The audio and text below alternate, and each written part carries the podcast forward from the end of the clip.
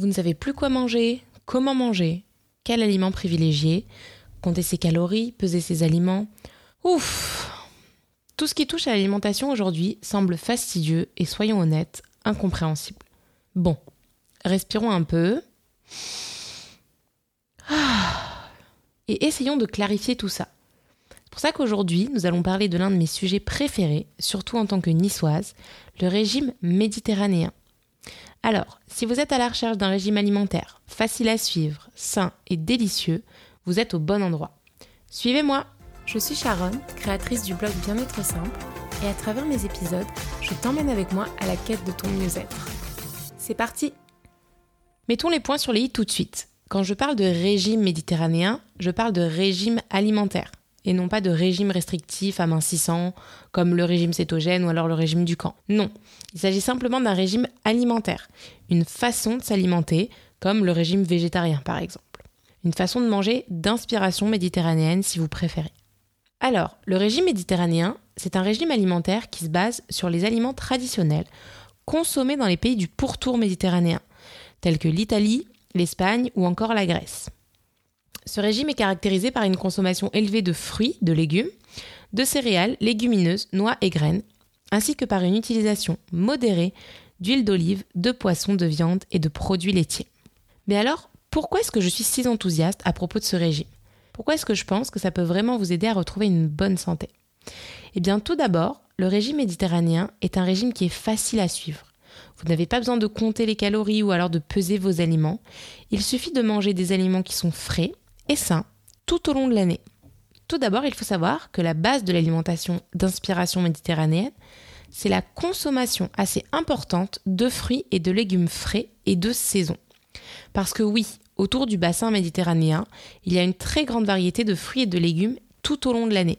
Il y a vraiment de la saisonnalité. L'alimentation méditerranéenne, ça ne veut pas dire manger que des tomates, des courgettes ou encore des poivrons. Non, on va y aller en fonction des saisons et de ce que chacune d'entre elles peut nous apporter ça nous permet en fait d'apporter un panel d'antioxydants, de vitamines, de minéraux à notre organisme sur toute l'année. Donc par exemple, en été, on va profiter effectivement des tomates, des courgettes, des aubergines, des poivrons et pour les fruits, ça va être les pêches, les abricots ou encore la pastèque. En automne, on va se tourner vers les courges pour se faire par exemple des très bonnes soupes réconfortantes avec des châtaignes ou du raisin en hiver, on retrouve les agrumes pour nous donner justement un petit coup de boost niveau vitamines pendant les mois qui sont froids, avec les poireaux, les tubercules et tout autre légumes racines. Et puis au printemps, on retrouve les asperges, les petits pois, les fèves, les artichauts.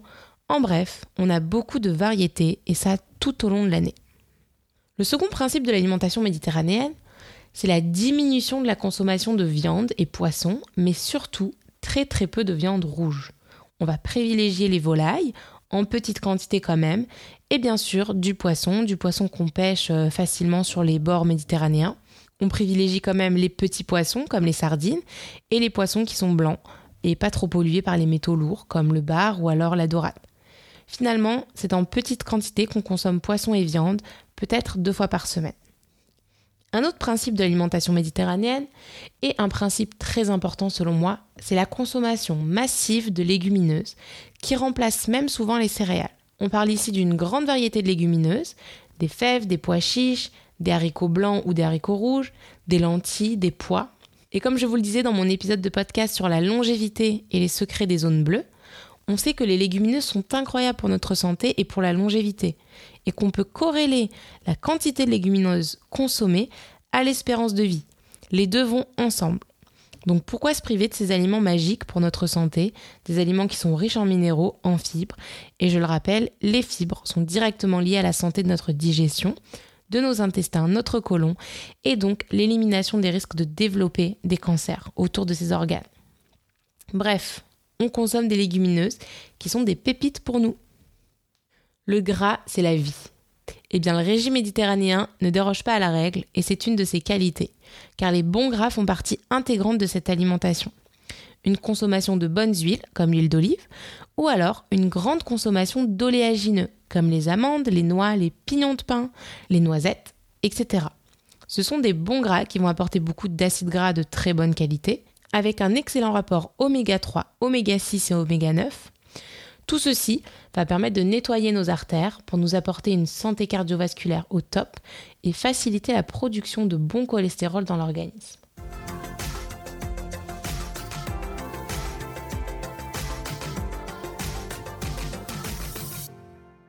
Ok, tout ça c'est super, mais alors, comment j'applique l'alimentation méditerranéenne à mon quotidien, vous allez me dire?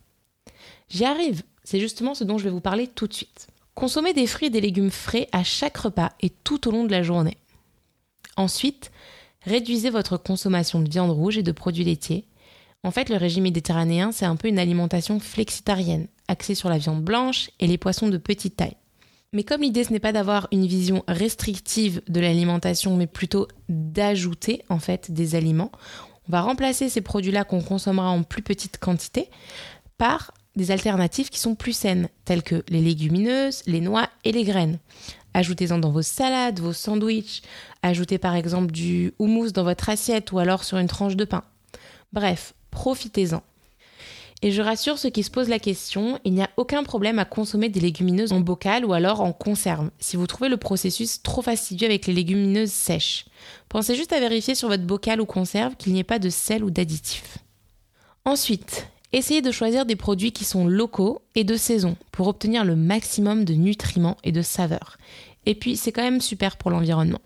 Utilisez de l'huile d'olive extra vierge pour assaisonner vos plats. Elle est riche en acides gras monoinsaturés qui sont très très bons pour le cœur. Optez pour l'huile d'avocat pour la cuisson car son point de fumée est très élevé, environ 271 euh, degrés Celsius. Et elle est aussi riche en acides gras monoinsaturés. Si vous souhaitez vraiment utiliser de l'huile d'olive pour la cuisson, je vous recommande d'utiliser une huile d'olive raffinée plutôt qu'une huile d'olive extra vierge, car le point de fumée de la raffinée est beaucoup plus élevé. Et enfin, limitez votre consommation d'aliments transformés et d'aliments qui sont riches en sucre ou en sel. Optez pour des collations saines telles que des fruits, des noix et des légumes crus. Je vous donne quelques derniers conseils qui sont moins axés sur l'alimentation en tant que telle, mais plus sur le mode de vie méditerranéen, ce qui entoure en fait l'alimentation.